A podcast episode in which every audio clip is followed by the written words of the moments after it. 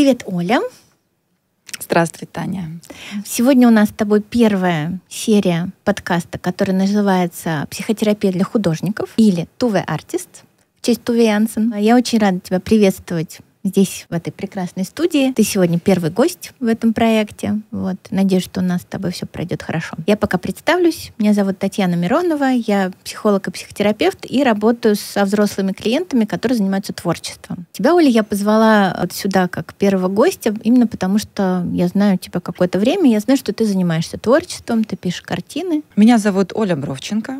Я художник. Всю свою жизнь, наверное, я идентифицировала себя ну, практически как художник. Хотя не всю свою жизнь я занималась именно живописью и художественными практиками. Я могу сказать, что я занимаюсь так или иначе эстетикой. Угу. Я закончила архитектурную академию в Новосибирске, потом я занималась дизайном, я преподавала веб-дизайн, вела свой собственный интернет-журнал, один из первых в России, о дизайне и архитектуре. Он назывался А3D.ру, такой широко известный в узких кругах, так скажем. Надо сказать, что тоже достаточно творческая деятельность, ну и как сам материал, так и вообще бизнес такой. То есть у меня был достаточно большой бизнес-опыт собственный. Через какое-то время жизни в Праге, достаточно непродолжительное, кстати, я поняла, что мне очень хочется вернуться к живописи. Снова начала этим заниматься. И вот последние получается, 10 лет, наверное, точно.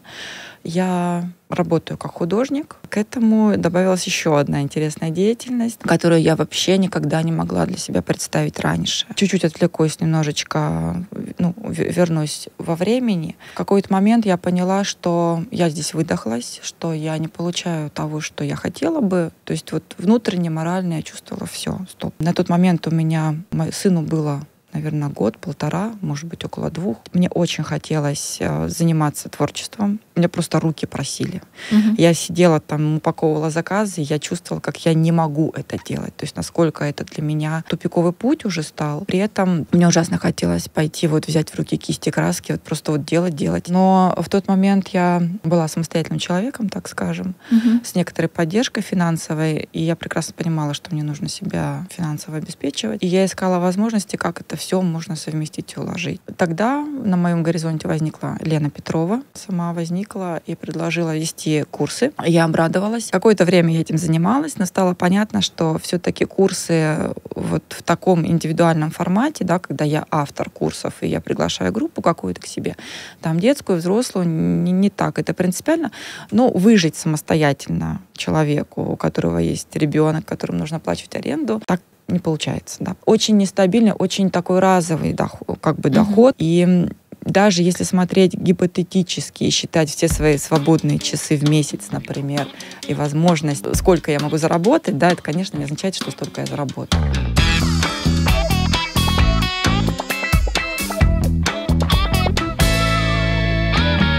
Похоже, ага. что ты э, из представления плавно перешла в, э, да, в общем-то, ответ, э, ответ на мой вопрос, который я еще не задала, но очень хотела тебе задать. Может ли художник прокормить себя сам своим трудом, да, художественным, или есть варианты, когда он должен что-то с чем-то сочетать, там, допустим, какую-то одну деятельность, mm-hmm. чисто творческую, да, еще с какой-то прикладной. Вообще, почему, мне кажется, важно мне было с тобой поговорить и встретиться. Мне кажется, что художники, они немножко по-другому как бы устроены. Вот у них есть их часть какая-то, да, когда они, ну, очень сконцентрированы на вот этом произведении, и, и там включается как бы одна, да, такая, ну, скажем, личность их. А потом они должны выйти во внешний мир и как-то вот там, да, существовать, и это уже другая история. Вот ты это замечаешь, или это для тебя как-то одно в другое перетекает, и нет там с этим проблем? Когда ты работаешь, например, в студии, да, своей, а потом ты выходишь и должна продать этот продукт. Я хотела бы немножечко договорить да, до конца, давай. потому что mm-hmm. я не назвала вторую свою профессию пока что еще.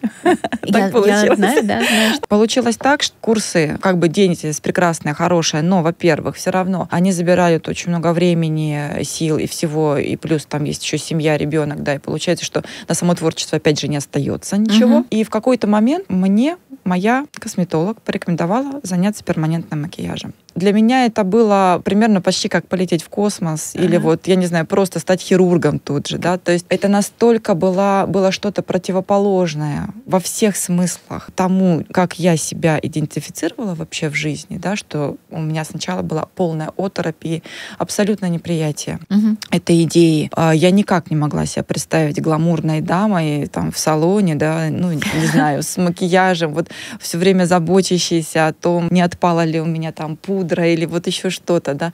Ну, то есть это настолько было далеко от моего образа, что мне казалось, это просто невозможно, mm-hmm. в принципе. А еще был такой момент интересный. Ну, в общем, был, был ряд, скажем так, ряд препятствий внутренних, которые, казалось, ну вот меня туда не пускают вообще. Но когда я стала перебирать варианты, собственно, а что я могу делать вообще, да, то есть я могу быть дизайнером, я могу там быть иллюстратором, еще что-то, я могу развиваться как стоковый какой-то иллюстратор, фотостоки, да, но вот в формате иллюстрации, но это все время.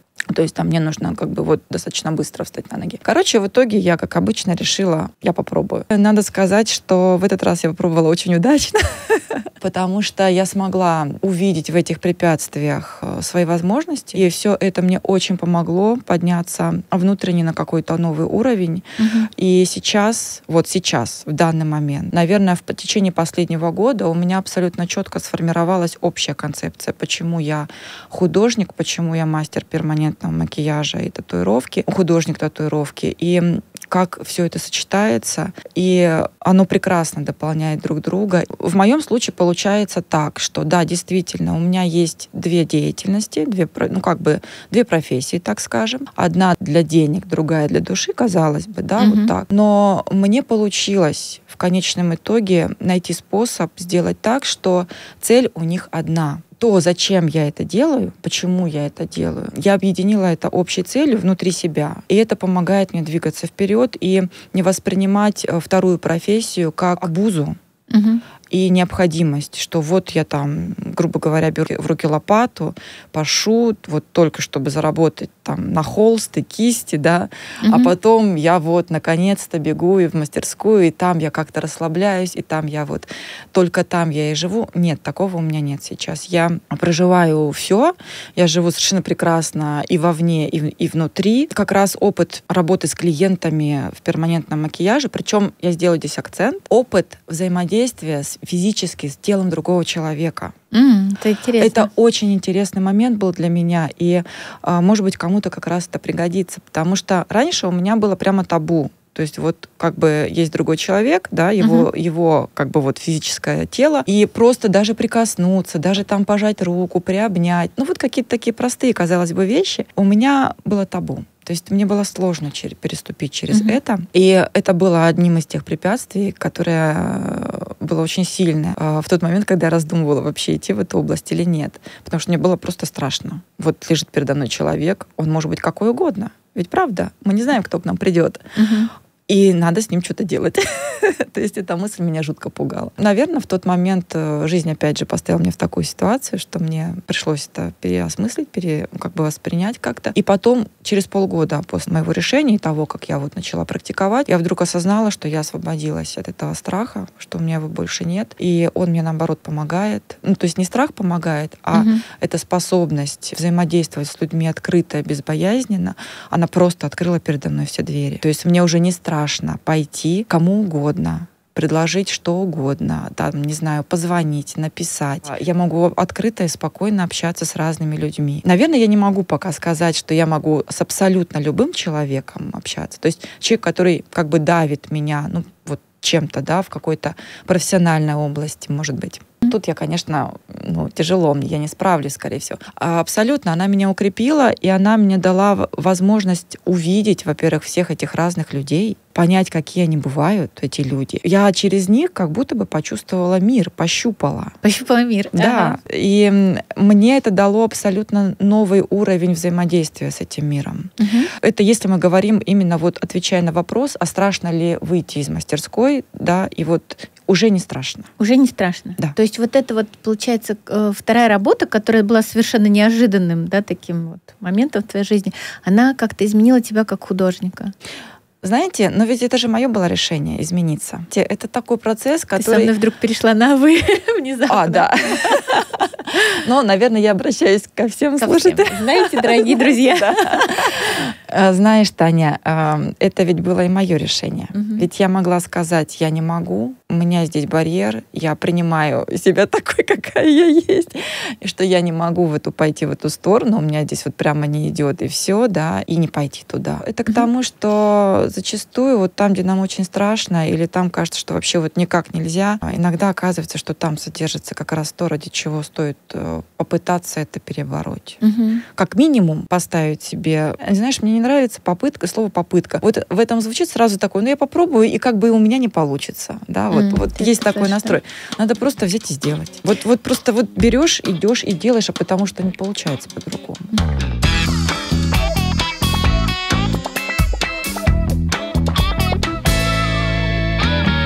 Скажи, пожалуйста, ты же еще и мама, да? Да. да у тебя есть сын. А, вот скажи, пожалуйста, э, вот эта новая роль, да, когда ты стала мамой, а, что в этот момент внутри тебя, как вот у художника происходило? Это там тебя не знаю, там затормозило, да, или наоборот, как-то вообще поменяло твое видение. То есть вот если ты можешь просто, может быть, парочку, да, сказать каких-то фраз на тему того, что вот когда художник становится родителем, да, вот что, что с ним происходит, или что с тобой происходило в этот момент? Конечно, на какой-то период это пауза, безусловно, потому uh-huh. что, ну, мы так устроены физиологически, ну, имею в виду там женщин, да, потому что, наверное, у мужчин это проживается по-другому. Безусловно, пауза. Тем более, конечно, опять же, зависит от ребенка. Мой, например, вообще не спал. Я два года была как была там, да. То есть в этом состоянии довольно тяжело и сконцентрироваться. Ну, mm-hmm. то есть вообще вся жизненная ситуация была такая, что творчеством заниматься было довольно тяжело. То есть нужно было решать э, какие-то насущные вопросы. Но это не означает, что художник в этот момент вообще так перестает быть художником. Mm-hmm. А что с ним происходит? Тяжело с ним происходит. Скажи, как есть, Так да, и если... есть. Правда, конечно. Вот я не помню, кто точно говорил, Мане, может быть, Мон... Моне. Короче, кто-то из французских импрессионистов говорил, что женщина не может быть художником, художником просто потому, что у нее есть дети. Ну, то есть вот mm-hmm. в тот момент, когда у женщины появляются дети, ей становится невозможно быть художником. Это отчасти правда, по крайней мере, на какой-то период. Mm-hmm. И э, я скажу так, на период материнской тревожности. Mm-hmm. Вот это очень важный момент. Я недавно это осознала. Я как раз сейчас прорабатываю свою собственную тревожность ну, сама с собой там, угу. да. И я это абсолютно четко увидела, что в тот момент, когда меня снедает тревожность за моего сына, я не могу работать. То есть у меня не получается. Угу.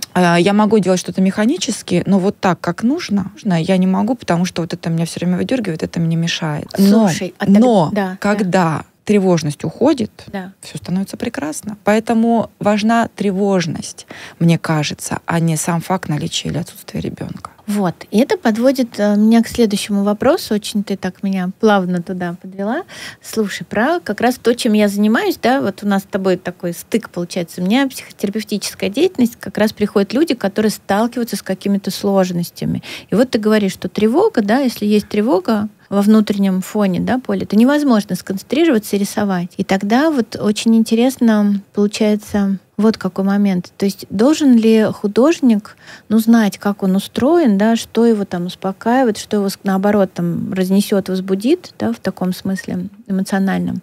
И вообще, вот, да, какой у тебя опыт на этот счет? Да, я считаю, что, конечно, художник без эмоций, наверное, невозможен. То есть угу. художник устроен так, что он восприимчив, и потом за счет своей, то есть свою эту восприимчивость он во что-то перерабатывает. А, вот, у да? меня, у меня вообще в последнее время такая пришла в голову мысль, что художник, он как бы проявляет в нашем материальном мире какие-то идеи, ощущения, образы, ну, нематериальные. То есть у него он такой как бы инструмент, как принтер такой, да, в каком-то uh-huh. смысле.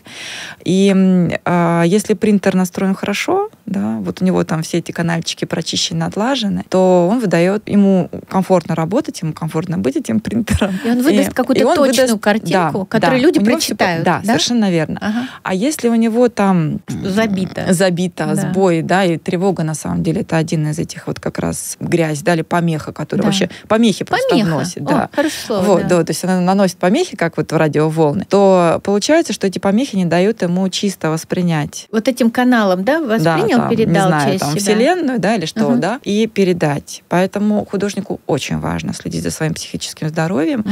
за своей эмоциональной сферой, вот прям как чистить зубы, честное слово. Вот, я на себе это очень хорошо вижу. Когда я в порядке, когда вот со мной, да, вот я спокойно, так скажем, дело идет гораздо лучше, чем когда меня начинает колбасить. И вот второй аспект, который можно здесь обсудить, это как раз то, что художники часто проживают какие-то сильные эмоции, и на фоне этих эмоций там вот что-то создают. Это я воспринимаю как а, такое, ну, самолечение, самопомощь, может быть, самотерапию художник. Ну, это как у него есть это, да. это арт-терапия. Угу. Почему она арт? Почему? Э, ну, это есть такой, в угу. принципе, и термин, да, вот э, для других вообще используемый в психотерапии. Но художник просто использует тот инструмент, который ему подвластен. Угу. Ну, например, если бы я была какой-нибудь там э, йогиней, наверное, да, может быть, я бы пошла и посидела в каких-нибудь асанах, что-то угу. там подышала, помедитировала, побила бы себе там в чашу, может быть, да, ну, вот, короче, что-то такое бы поделала, и мне бы тоже стало легче, да, то есть мы используем тот инструмент, который нам ближе которым всего, владеешь, да. которым угу. мы владеем. Художника это его творчество. Угу. Поэтому неважно, там, кто он, музыкант, писатель или инсталлятор, или там кто, да, вот он может таким образом помочь себе выплеснуть. Но Тут этический вопрос встает. Это мой этический вопрос. Я его не адресую, собственно, пока никому вообще, просто как предложение подумать. Вот смотрите, когда мы болеем, да, вот у нас, ну, несварение желудка, у нас простуда. Тело наше исторгает из себя что-то, что-то, что ему да. мешает, правда? И мы же никому не показываем угу. результаты того, что исторгло наше тело. Результаты арт-терапии, на мой взгляд, в каком-то смысле в каком-то смысле можно сравнить с тем, что исторгает наша психика угу. из себя. Иногда они действительно могут быть прекрасные, потому что у художника так душа настроена. Иногда они могут быть ужасны на самом деле. И самому художнику, естественно, решать, показывать это людям там, да, то есть, ну вот как бы как, как с этим быть. Опять же, это только один аспект. Я не говорю, что это всегда так, и только угу. с этой точки зрения надо на это смотреть. Но в каком-то смысле это такое творчество, вот не то, как я сказала в начале, когда это как принтер, да, угу. когда вот мы восприняли таким чистым, светлым сознанием, не то, что светлым в смысле, что он такой вот прекрасный, а очищенным, да, то есть там нет помех. Мы вот выдали эту идею. Угу. Тогда это честное проживание, честное честная выдача этой идеи. А когда сюда примешивается огромное количество тревоги, негатива, не знаю, может быть, ненависти, обиды, зла, мне кажется, что все-таки это, оно может вылезти, вы, вырасти в результате и в прекрасное во что-то. Кто-то нарисует там розу там какую-то в результате всего этого. Ну, или, не знаю, там напишет прекрасную, может быть, но очень грустную э, там сонет какой-нибудь или мелодию просто, или еще что-то. Но, но э, по сути это все равно будет боль. И человек, когда когда будет видеть это и, воспри... и смотреть это, воспринимать это, он, скорее всего, почувствует это, эту боль. Вот. Ну, еще раз говорю, у меня нет ответа на этот вопрос. Mm-hmm. Это, это этический вопрос Слушай, такой на, вопрос, на, да? на размышление. И я думаю, что на самом деле искусство и художественная деятельность, творчество очень тесно связаны с этикой. Об этом как-то не очень говорят сейчас. Mm-hmm. Сейчас, наоборот, слово этика куда-то задвинуто, ну, сильно, на мой взгляд. И мне кажется, зря. Мне кажется, пришло достать это слово из пыльного ящика там какого-то и снова на него посмотреть.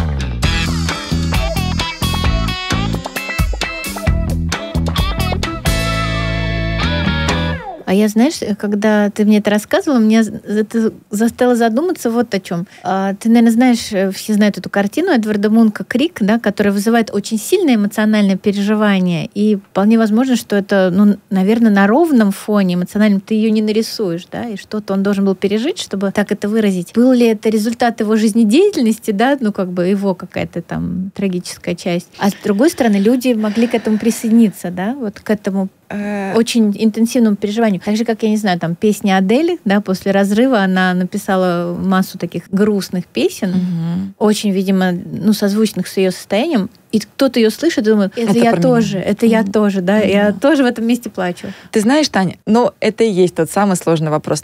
Я пока не знаю на него mm-hmm. ответа. Может быть, через год я узнаю. И тогда ну, да. скажу. Скажем так, не все негативные эмоции, я, я совершенно точно в этом уверена, имеют место быть показаны все-таки, да. Угу. Но, наверное, когда сам художник достигает такого высокого профессионального уровня, что он способен из этого сделать какой-то эстетический продукт, да, угу.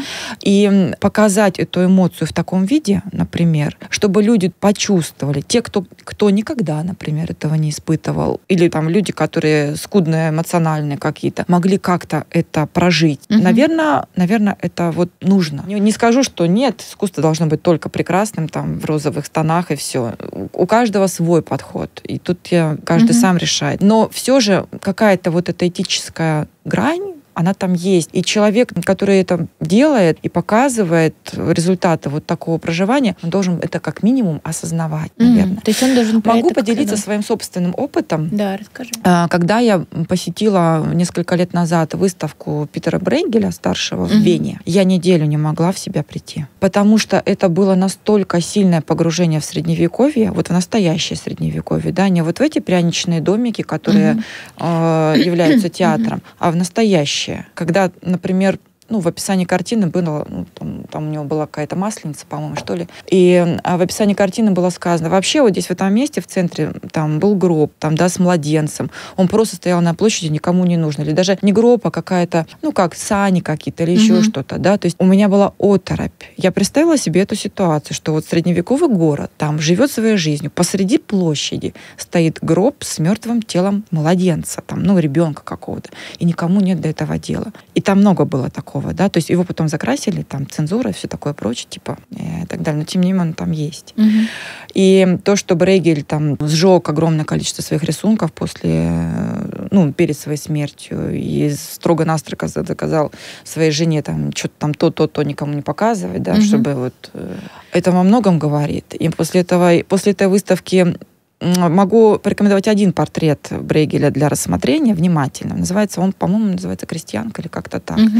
Это голова женщины в профиль. Когда я посмотрела на нее в оригинале, я была в ужасе, потому что это такое лицо, это настолько ну, я не буду ставить медицинские какие-то диагнозы, да, настолько страшное лицо, оно такое страшное впечатление на меня произвело, что я моментально почувствовала вот этот весь ужас средневековья, насколько это были темные, действительно темные во всех смыслах времена. Где люди болели, это было видно. Да, да это, это не просто не болели, это просто социально, ментально, всячески. Это была такая темнота, темнота, угу. что люди просто там, не знаю, они как вот ползали где-то, да, угу. вот, и головы не смели поднять. Вот. И, наверное, если бы Брейгель не писал э, эти вещи, он, э, мы бы сейчас это не могли почувствовать. Угу.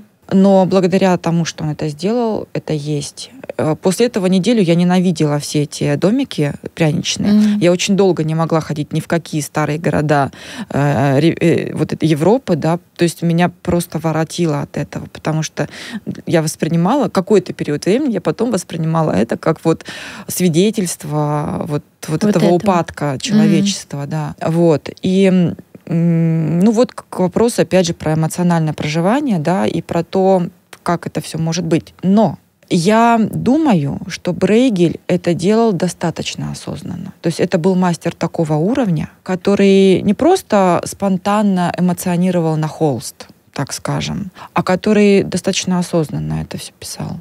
Mm-hmm. То есть, то есть это, это, было, это был симбиоз э, деятельности все-таки ума, осознанности и вот того художественного таланта, э, чувствительности, которая у него была. Mm-hmm. Ну, которая есть у всех художников. Слушай, я думаю, знаешь, вот ты меня прям э, сейчас э, заставила опять задуматься, как-то озадачила. И я подумала, что с одной стороны, ведь это же большая честность показать, как есть, да? А с другой стороны, думаю, вот какими частями, частями души он должен был это делать, да, чтобы это увидеть вот так детально, просто присвоить себе, понять, сказать, вот так оно устроено, нарисовать, пропустить через себя, еще остаться в какой-то здравой мысли. Есть да? прекрасная книга Максима Кантера, называется она «Чертополох». Это очень сложная книга для прочтения. Я ее не осилила всю пока. Он описывает как раз развитие э, европейской масляной живописи. И э, вот именно с этой точки зрения, да, почему это происходило, и берет там нескольких авторов, ну, да, довольно-таки много авторов uh-huh. он берет, да, в том числе и Брейгеля он берет, как одних э, тех, кто вот прямо знаковые были такие, кто вот повернул там, да, uh-huh. кто-то куда-то. И он там пишет такую интересную мысль, что вообще художники э, находились в, в средние века в таком интересном положении. У них практически у единственных были привилегии относительно свободомыслящих людей, угу. потому что им нужно пору, было по роду занятий э, иметь дело с такими материями, что если бы они были только, э, ну вот очень по-ремесленнически могли воспроизводить какие-то там по канонам церковные угу. э, ну, иконы, да, там угу. изображения, то, наверное, они бы не смогли даже этого делать хорошо. Угу. Да. То есть вот это были люди, которым позволялась определенная свобода мысли, и, в общем-то, некоторые из них использовали эту возможность. Ну, точно так же там про Босха, да, сходят легенды, как вообще он в те времена времена умудрялся писать такие вещи. К тому же на заказ церкви. То есть угу. он же был там... Э, он, он вступил в какой-то орден и, э, ну, довольно-таки мудро и умно, да, вот, угу. в общем, подстраховал себя. Э, и делал для них на заказ работы. В том числе угу. это позволяло ему как бы быть под прикрытием, так как бы мы сейчас сказали, и э, делать также и то, что вот он считал нужным. Угу. Ну, то есть были такие все эти моменты. И э, художник, конечно, он, он, представьте, это проект. Художественное произведение — это проект проект, приходит образ. Может быть, он, вот если мы вернемся к этой крестьянке, может быть, Брейгель увидел эту женщину, да, и она его поразила в самое сердце, и он понял, что вот оно, вот он, этот образ этого, того времени, да, угу. вот того, того ужаса, в котором мы живем, потому что это так и есть. Это просто символ. Он увидел этот символ, он его вот так передал. То есть это такое какое-то обоюдное взаимодействие ума и вот этой чувствительности, когда художник воспринимает что-то, и его ум мгновенно это перерабатывает в идею, да, вот mm-hmm. в картинку. И он понимает смысл этой картинки. И это происходит в одно мгновение.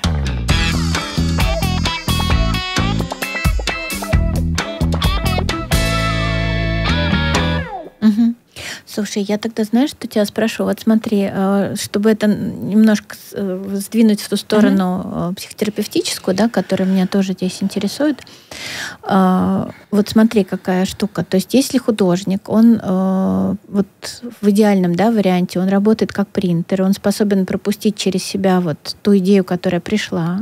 Она же пришла разная, да, она не всегда какая-то скажем так, розовое, да, это может быть что-то очень трагический опыт какой-то. Э, мне кажется, что художники, они отлавливают какие-то более тонкие вибрации, которые присутствуют, да, во, во внешнем мире, и они способны их вот так вот перевести в физический мир, да, вот в изображение, не знаю, в музыку, еще что-то. И остальные люди говорят, да, слушай, это есть, я просто это так не слышал, или я так не видел, но ты увидел, да. И очень часто это что-то может быть грустное, печальное, вот такое, да, но тем не менее оно есть, это так и есть, да, это правда. То вот каким образом, может быть, художник может о себе заботиться, да, для того, чтобы вот этот канал оставался чистым, потому что через него проходят очень разные переживания. Я думаю, что нужно делать вот эту психическую гигиену, какую-то mm-hmm. эмоциональную гигиену нужно. То есть, ну, прежде всего, наверное, это уже очень понятное всем слово эмоциональный интеллект. То есть нужно про себя понимать. Ну, правильно же я употребила этот термин, да? Да-да-да. Я... А, вот, mm-hmm. заниматься вот этим или развивать его в себе. То есть понимать, что в какой момент я чувствую, почему. Вот подожди, сейчас я тебя не хочу перебивать, но хочу тебя спросить. Вот mm-hmm. то, что Полина, да, которая о нас mm-hmm. так заботится здесь, она задала нам вот этот вопрос вопрос в самом начале, так интересно, Балина как-то умеет поворачивать беседу или фокусировать. Она спросила тебя, да, вот должен ли быть художник там вот несчастным, да, голодным, я не знаю, ага. там измученным, чтобы написать это произведение. И вот у тебя было там типа какой-то ага. ответ, да, ты можешь его вот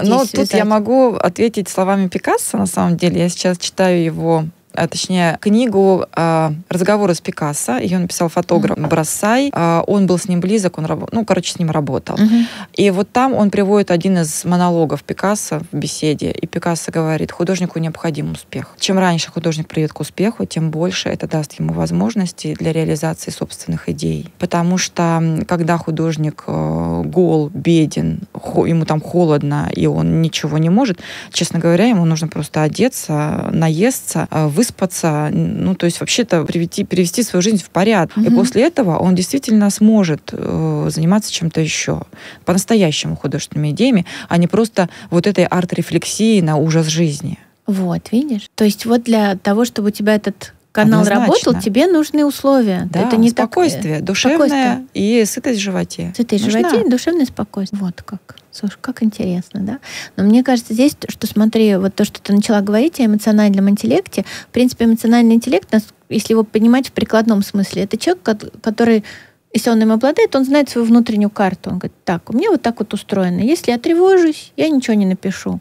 Что я могу делать с этой своей тревогой, да? Что я про это знаю? Где она у меня там проявляется, как я ее успокаиваю и так далее. Э, что-то, может быть, про это ты знаешь или там используешь? Э, я использую, но я тут не буду никакие методы рассказывать, потому mm-hmm. что они же, конечно, ты их сама прекрасно знаешь, mm-hmm. все эти методы. Каждому свое помогает, кроме этого. То есть, да, безусловно. Важно ли вообще это знать про себя? Обязательно. Uh-huh. Нужно знать, почему, как, как минимум, то есть мы, наверное, про положительные там эмоциональное состояние тут не обязательно говорить, mm-hmm. хотя и они на самом деле могут тебя расколбасить, могут да? расколбасить, да. и ты тоже такой вот возбужденный, и в результате ты ничего не можешь сделать. То есть, э, но если мы говорим про тревожность, прежде всего, наверное, это база. Я бы сказала, mm-hmm. что тревожность это база.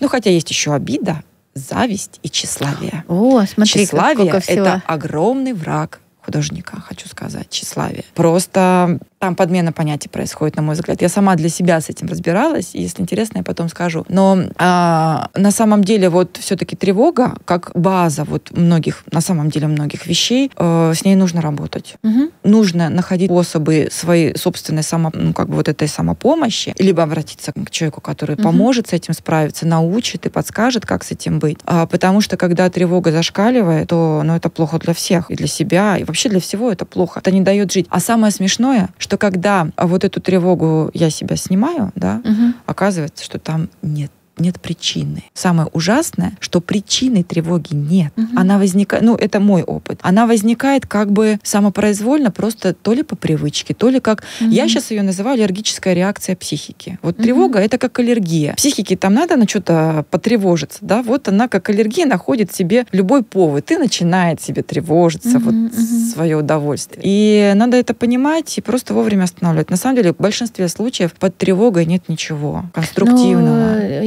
если переводить на язык психических терминов, тревога — это возбуждение без, э, в отсутствии какого-то конкретного, ну, скажем, точки привяз, привязки, да? Потому что страх, вот там, да. чем отличается страх от тревоги? Пришел тигр, ты такой, да, все понятно, да. будем разбираться, да? А тревога угу. такая, что-то происходит, но что конкретно, куда, я не знаю, ну, да. привычное состояние. Слушай, это ужасно интересно. Я знаю, что, про что думала, пока ты говорила, что, в принципе, получается вот что, что любое эмоциональное состояние э, художнику, ему важно как-то его так вот, ты знаешь, ну, как бы понимать и усреднить, да, для того, чтобы работать. Его как может радость вынести куда-то, да, в ажиотаж, и он не сможет работать, не сможет произвести, да, то, что он хочет.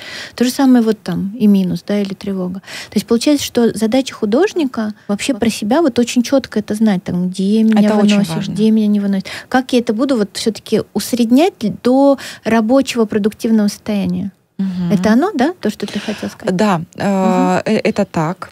Э, Мое рабочее продуктивное состояние это спокойствие без эмоций, но с удержанием той идеи в голове, того ощущения. То есть, смотрите, смотри, что получается, когда мы убираем все вот эти лишние эмоции, угу. да, очищаем, у нас там остается вот эта вот ровная линия такая, на нуле как бы, да. То есть мы такие спокойные, пустые. А, и пустые, ничего, так, ничего, в хорошем смысле да, такой, нейтральный. Да, да, да, да. И тогда мы можем себя чем-то наполнить. В угу. тот момент мы можем себя наполнить тем ощущением, которое нам необходимо для работы. То есть если я пишу, ну, я пишу там, да, я все uh-huh. пишу, пишу, да, э, ну, поэтому я, конечно, в эту область. В зависимости от моей идеи, если я условно пишу осень, я наполняю себя осенью. Если я пишу, ну, грусть, я могу uh-huh. себя наполнить грустью. Если я пишу там, э, э, ну, что-то прекрасное, там, не знаю, радостное, еще что, я тоже могу себя этим наполнить, но я управляю этим процессом. Я mm-hmm. даю себе его столько, сколько мне нужно, чтобы у меня это как бы вот, вот выходило. Угу. да, вот туда на холст. Плюс, конечно, там мне помогает музыка периодически, там разная. Но ты сейчас бывает. вот уже про инструмент и... рассказываешь, но да. сама идея, смотри, она, мне кажется, обалденная. То есть это эмоция, в которую должен войти да. и выйти. Сам, сам осознанно. Осознанно. Это что-то сродни актерству, да? Он же тоже да. там вошел, и сыграл вышел, драму, да. потом вышел и выпил кофе там да. в кафетерии и был в порядке, да. да? То есть То это регулируемая самое. эмоция. А для этого надо уметь этот навык вообще, да? Угу. Вошел, а здесь, знаете, вышел. знаешь, что мешает? Угу. Тщеславие как раз мешает. А что вот ты имеешь в виду под тщеславием? Тщеславие — это желание быть известным и знаменитым продаваемым. О, как интересно. А можно я тогда к этому тщеславию тебе задам вопрос? Вот угу. так вот. Мне ужасно интересен, нравится наш разговор. Я совершенно не знала, что он в эту сторону будет развиваться, и спасибо тебе за это огромное. Вот смотри, подкаст у нас называется «Туве Артист», значит, Туве Янсен. Ты, наверное, ее знаешь, да? Она была, и если для тех, кто не знает, она была и писатель, и художник, и автор комиксов, и была ужасно известна на тему мумитролей. И эта известность ее страшно бесила, потому что у нее были книги для взрослых, картины для взрослых. И вообще она считала себя серьезным художником и писателем для взрослых. Весь мир считал, что она, конечно, мама мумитролей и, и, финал, да. И так считает до сих пор ее это страшно бесило, да? Вот к теме тщеславия вот подводим. Видишь, тебя мир каким-то образом видит, а ты хочешь чего-то другого, или вообще как это вот выглядит, да? То есть я не просто mm-hmm. мама мумитро или какие-то дебильные комиксы, mm-hmm. я вообще-то важный, серьезный художник. Вы чего, ребят? И mm-hmm. трагедия, может быть, внутренняя, а может, не будет. Мне сложно говорить за Тови Янсен. Я не она, да, то есть это такое, это такие сплетни. Мы знаем факт, что это ее бесило, например, да, но мы не знаем того, что она могла бы сделать с этим, как она могла бы это повернуть, использовать, изменить, принять, ну там много ну, можно да. разного сделать. То есть мы остановились на том, что ее это раздражало. Но это не означает, что любая известность бы ее раздражала тоже, правда же, например? Нет, ну прям бы хотела быть известной, вот. как А может еще. быть как раз такой момент. Вот mm-hmm. моя теория, это моя личная теория, и я никак никого не призываю вот прямо под ней подписываться. Это смотри, что получается. Она ведь Мумитролей создала как-то настолько спонтанно и неожиданно, не да, планируя, легко. как будто они к ней откуда-то пришли. Вот, вот, вот, да, и это угу. получилось то самое, что оказалось миру нужно. Да. Причем во время войны она да, их писала, рисовала. Да, да. Вот. Я на себя много раз ловила на состоянии, что да, вот сейчас уже такого почти никогда не бывает, но вот лет еще 7, там 8, даже 5, не может быть, лет назад, у меня вот вдруг появлялось какое-то время, и такое желание, особое художественное желание, когда вот руки чешутся, и вот думаешь, все, сейчас напишу шедевр. Вот шедевр, готовься. Я иду, я буду писать шедевр. И вот я там себе что-то поставлю, или я придумаю, или там, ну вот что-то. И у меня даже есть какое-то ощущение того, что я это вот как оно будет выглядеть. И я сажусь с, а, с желанием Шедевра. сделать шедевр. вот, будет, да. вот шедевр. Ничего не получается. Выбросить, э, порвать. Не, не получается шедевр, когда я хочу написать шедевр. Это само желание сделать хорошо, как-то вот старательно, да, оно настолько мешает, потому что в тот момент, когда я начинаю работать, я вижу, что-то не, не так, или я что, что-то вот не то, надо исправлять, а я уже не понимаю как. Короче, настроение от шедевра портится, я понимаю, что это уже не шедевр. Да, и я не могу его нормально закончить, например. Но потом бывает зато, он полежит там год где-то, этот шедевр недописанный. Я на него смотрю уже не как на шедевр, а как просто на заготовку, обычную совершенно. А, заготовка. Шедевр превратился в заготовку. И тогда я вижу, ага, так здесь надо сделать вот это, вот это, вот это. Я это делаю, и все становится на свои места.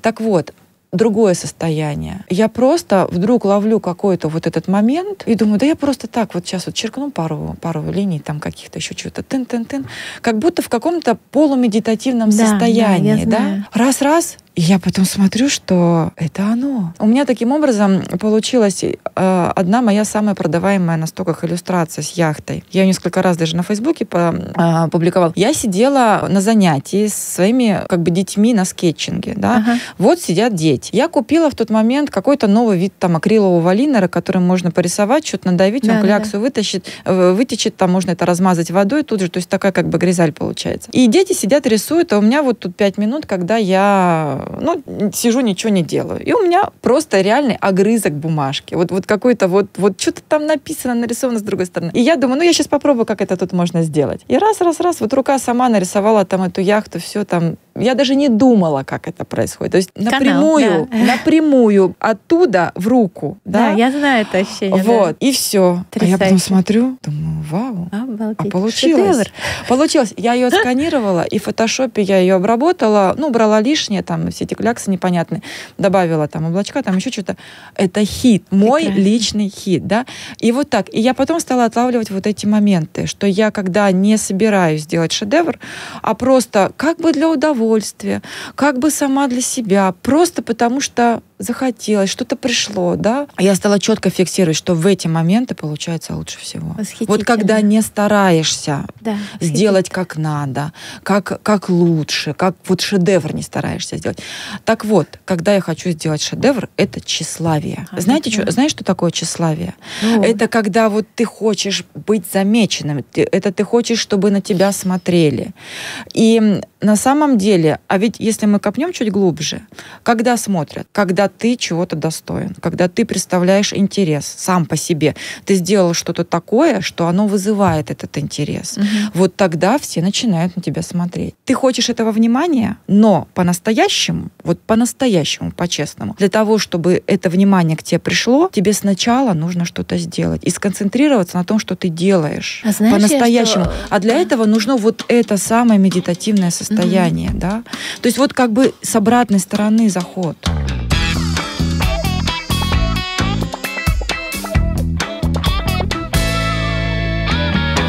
Знаешь, что я слышу? Что вот когда, э, если ты сидишь, ты и лист, да, то между вами нет препятствий. А шедевр, он начинает создавать там буфер, да. и он такой вмешался и это закрыл и есть канал. та самая помеха. Это помеха. То есть это вот те эмоции, да, желание быть известной. Я сейчас напишу картину, и я ее продам. Никогда не получается. До свидания. Никогда не получается. Mm.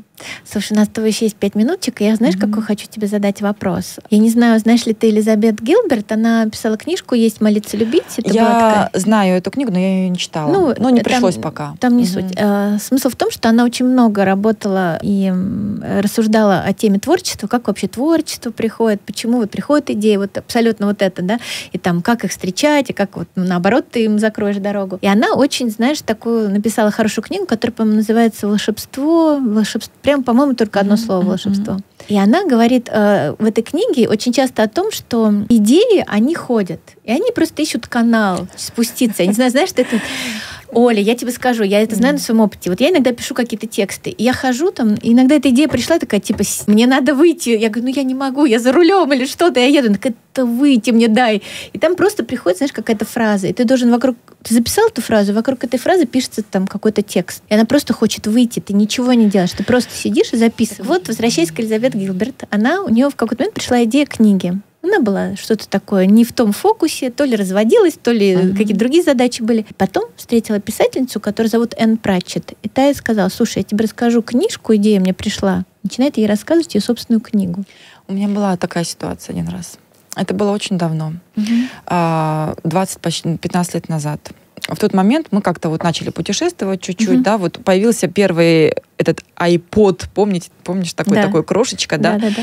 И, и, в общем, вот мы закачивали туда какие-то там фильмы, там мультики, и вот на вот этом вот крошечном экране 2 на 2 в самолете смотрели. И как у нас это было устроено? Соответственно, один наушник, мы втыкаем наушник, да. и один в ухо себе, один в ухо другому. Я думаю, ну, елки-палки, неудобно же, ну, что к чему? Почему не сделать такой разветвитель наушников? Вот воткнул один, а там два выхода, да? да? Наверняка технически это ерунда. Да. И мне придумалась такая белое сердечко, вот сердечко просто, да, вот туда оно носиком входит в там, где вот в этот разъем, а здесь у него два выхода для каждого. Это символично, это вообще классно. Да. И мне идея пришла, думаю, вау, круто, как бы ее сделать, как бы ее реализовать. Короче, пока я думала, думала, думала, я была подписана в тот момент на какой-то дизайнерский блог. Ну, просто там вот выкладывают uh-huh. идеи всякие, все. И что ты думаешь? Я вижу конкретно эту вот идею. эту. Причем абсолютно в той реализации. Ну, это уже не... Я не помню, она была реализована или это была как идея Э, представлен. Ну, в общем, да, у меня есть другая теория. Есть не, где-то там, есть полочка. Я ее называю полочка. Полочка у тебя, полочка. Да? У меня полочка. Тебя... И я обращаюсь на эту полочку. Полочка с идеями. Вот. На этой полочке лежит, лежат все идеи. Угу. Вот. И нужно просто уметь найти канал вот этот, как дотягиваться до этой полочки. Как дотягиваться до да. полочки, да? И это тоже э, способ, на самом деле, я думаю, это один из методов творческого мышления, да, то есть есть вот всякие там разные методы, э, как вообще идеи вот эти вот продуцировать, брать, и так далее. У меня есть такой термин «расслабить мозг». Mm. Вот, я сама для себя как-то вот тоже вот, да, то есть нужно расслабить мозг, э, сфокусировать вот эту вот свою задачу, а чего мне надо, собственно, да, чего я хочу, и подождать ответ. А, слушай, ну это очень красивое завершение такое. Да. О, спасибо тебе большое, мне кажется, это прям классно к этой точке пришли. Ну, в общем, мы, правда, не поговорили про продажи картин. Но... Ну, хочешь, скажи маленький кусочек. У нас, может быть, есть пару минут, если ты считаешь, что вот это а, важно. Я, на самом деле, я не считаю, что это важно. По крайней мере, это для, лично для меня сейчас не важно. Вот. Но это, возможно, важно как раз для тех, кто, например, обращается к тебе. Да? То есть как сочетать вот это все и как вообще работать и продавать. Мой совет здесь простой. Ну, он на самом деле он не простой. Художник не может быть голодным. Это аксиома, из которой нам нужно выходить. Угу. Поэтому художнику дальше следует, да, художнику нужно быть сытым. Для того, чтобы художник был сыт, у него должна быть, э, ну, просто нормальная среда существования, обитания, угу. в том числе финансовая, да, то есть у него должен быть доход некий, который он должен себе организовать. То есть это забота художника организовать себе да. доход, но да. у него не будет подниматься тревога, что я без Каким образом здесь? он это сделает, да. это его задача. То угу. есть вот тем, каким ему комфортно. Кто-то живет с мужем, кто или там, да, кто-то нашел спонсора, кто-то нашел другую работу, или она у него есть уже, например, да. Вот когда я занялась перманентным макияжем, я сразу для себя решила, я свое рабочее время делю пополам. Угу. Половина моего рабочего времени это перманентный макияж, половина это художество. А я вот. тогда тебе задам такой вопрос, потому что люди, которые вот э, живут эту жизнь, они очень часто в момент, когда они делают что-то такое вот, что перманентный макияж или какой-то угу. другой, да, ну как бы заменитель, э, в смысле ну, вторую понятно, часть, да они э, начинают себя очень плохо чувствовать. Они говорят, ну я вообще-то художник, а я здесь, значит, делаю вот... Я думаю, это просто это на, наведенное состояние ими самими. Наведенное Потому что? что им кажется, что вот это здесь тщеславие присутствует тоже. Потому что им кажется, что я гениальный художник, вот там непризнанный, не развившийся да, еще да, пока. Да. Возможно, так оно и есть на самом деле. Но наша жизнь устроена такая, так, что мы просто должны проживать. Вот сейчас, в данный момент этой жизни, она такая, что нужно работать на работе для того, чтобы состоялась вот эта вторая часть. Либо нужно, ну, каким-то образом это совместить, найти там, да, вот эти угу. деньги. Вот. И э, я думаю, не надо никого слушать тут вообще. То есть нет правила здесь. Установки, например, типа профессиональный художник, это именно тот художник, который живет за счет продажи своих картин. Ложные. Угу. Установки художнику обязательно нужно иметь вторую работу для того, чтобы себя прокормить, ложные. Установки и нужно обязательно иметь спонсора, тоже ложные. Установки, что художник сам не может продавать свои картины, тоже ложные. Потому что мы все разные.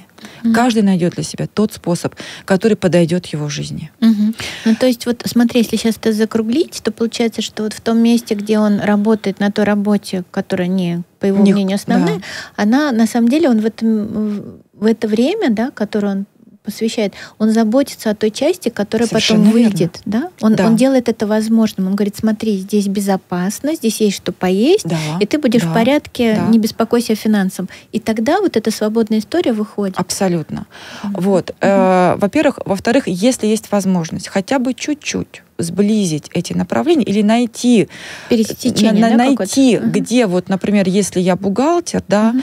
и если я художник, где это пересечение, в каком оно месте. Может быть, в, эстете, в красоте, чистоте вот этих отчетов, угу. да, или, ну, я не знаю в чем. Но я привела специально да. очень разные вещи, да, ну, например, вот моя область, перманентный макияж, конечно, когда я об этом говорю, с той точки зрения, которую я для себя выработала, можно говорить, ну, да, конечно, что ж там перманентный макияж, и там, и там рисование. Ну, как бы да, но ну, ведь да. это можно же делать очень по-разному, да. И я ту эстетику, которую я вижу, я ее способна видеть, я ее знаю. То есть те знания, которые я использую и в художественной своей работе, я ее приношу сюда. Угу. И мне это помогает. Я, например, знаю парня, который пытался долго быть художником, тоже там, ну, то есть работать как художник, вел курсы детям и прочее. В конце концов, он стал кожевенником. И казалось бы, что там ремонтировать обувь, сумки и прочее. Он делает это с таким искусством художественным, что любо-дорого посмотреть. Mm-hmm. Да, то есть вот как бы где еще я могу выразить свой талант. То есть угу. художественная способность — это возможность, это та способность, которая, она на самом деле очень глобальная. Это а, не означает... Это как ты смотришь на да, процессы. Это не означает, так же, как у Туви Янсен. Вот ей очень хотелось быть вот этим ну, великим взрослым художником. Но мир ее вот воспринимал вот так. И он говорил, нам надо, чтобы ты делала мумитролей, да. Угу. Вот, может, и мне мир говорит, нам надо, чтобы вот ты делала вот нам брови. Вот сейчас нам брови от тебя нужны, а не картины. Вот делай нам брови, пожалуйста. Ну хорошо, ну буду я делать вам брови, если они вам нужны. А картины, я буду над ними работать. Но там как раз очищается канал, потому что тщеславие уходит из этого места, потому mm-hmm. что мы его переводим в формат вот этой практической деятельности, mm-hmm. да, и мы здесь чувствуем себя реализованными. А там мы можем освободиться и действительно делать то, что считаем нужным. Искать, там, я не знаю, мучиться, свой способ, свою какую-то мелодию там уникальную, да, свои идеи, свою тему, что угодно. Но это свободная часть, и это самое ценное. Mm. Ведь художник хочет быть художником не потому, что он хочет клепать картины по какому-то шаблону или на заказ. Ну, не то, что даже на заказ, а вот механически, да. Он все равно хочет самореализовываться. Хочет себя выразить. Хочет да? себя выразить. А если он не находит способа сделать так, что в данный момент его покупают в том виде, в котором он себя реализует, он пытается себя менять, да, то есть он пытается приспособиться под рынок, но тем а, самым он себя теряет. И он загрязняет канал тогда, да? Он вот привносит угу. куч, э, какие-то элементы от других, угу. он ищет все это, но это не дает ему возможность ему самому прорасти. Угу. А вот эта свободная история, когда у него есть все-таки вторая профессия, ну, условно назовем вторая профессия, да, да, да, да, финансовый поток, и он спокоен здесь, что он будет, этот финансовый поток, они как раз наоборот его освобождают. Он перестает тревожиться, боятся, что, ах, если я не сделаю такую картину, которую купят, я останусь там, мне нечем за квартиру ага. заплатить. Да? То есть вот мой опыт такой. Слушай, Наверное, да. у кого-то он другой тоже есть, но ну вот мне так проще. Угу. Вот. Слушай, спасибо и, тебе большое за да. твой опыт. Мы должны потихоньку заканчивать. Да. А, мне показалось, знаешь, это какая чудесная идея, как раз тоже вот к тому абсолютно, что ты говорила. Элизабет Гилберт, она в этой книжке писала о том, что я не хочу накладывать вот эти обязательства на свое творчество, что ты должно меня кормить. Да. Если так получится, хорошо, но у меня есть еще что-то, что я, например, там пишу статьи на заказ, да, при этом да. я пишу одновременно да. свою книгу. Да. То есть не э, оказывать на это давление, mm-hmm. вот, оставить это место для свободы. Спасибо тебе огромное, что ты пришла. Я совершенно не знала, куда зайдет наш разговор, и узнала очень много нового. И знаешь, как то вот этот час с тобой так интересно прожила. Ты меня поразила некоторыми вот историями про картины. Вот. И я хочу тебя попросить, пришли нам свою картину с этим парусником, мы поставим ее заставку. Хорошо. Ну, Можем надо, хорошо. Поставить просто заставку на, на, на подкаст, на котором они, люди увидят наш с тобой подкаст. Вот к этой серии там может стоять твоя картина. Твой шедевр. Неожиданный. Договорились, пришли. Спасибо большое, Оля. Спасибо, Спасибо тебе. что пришла.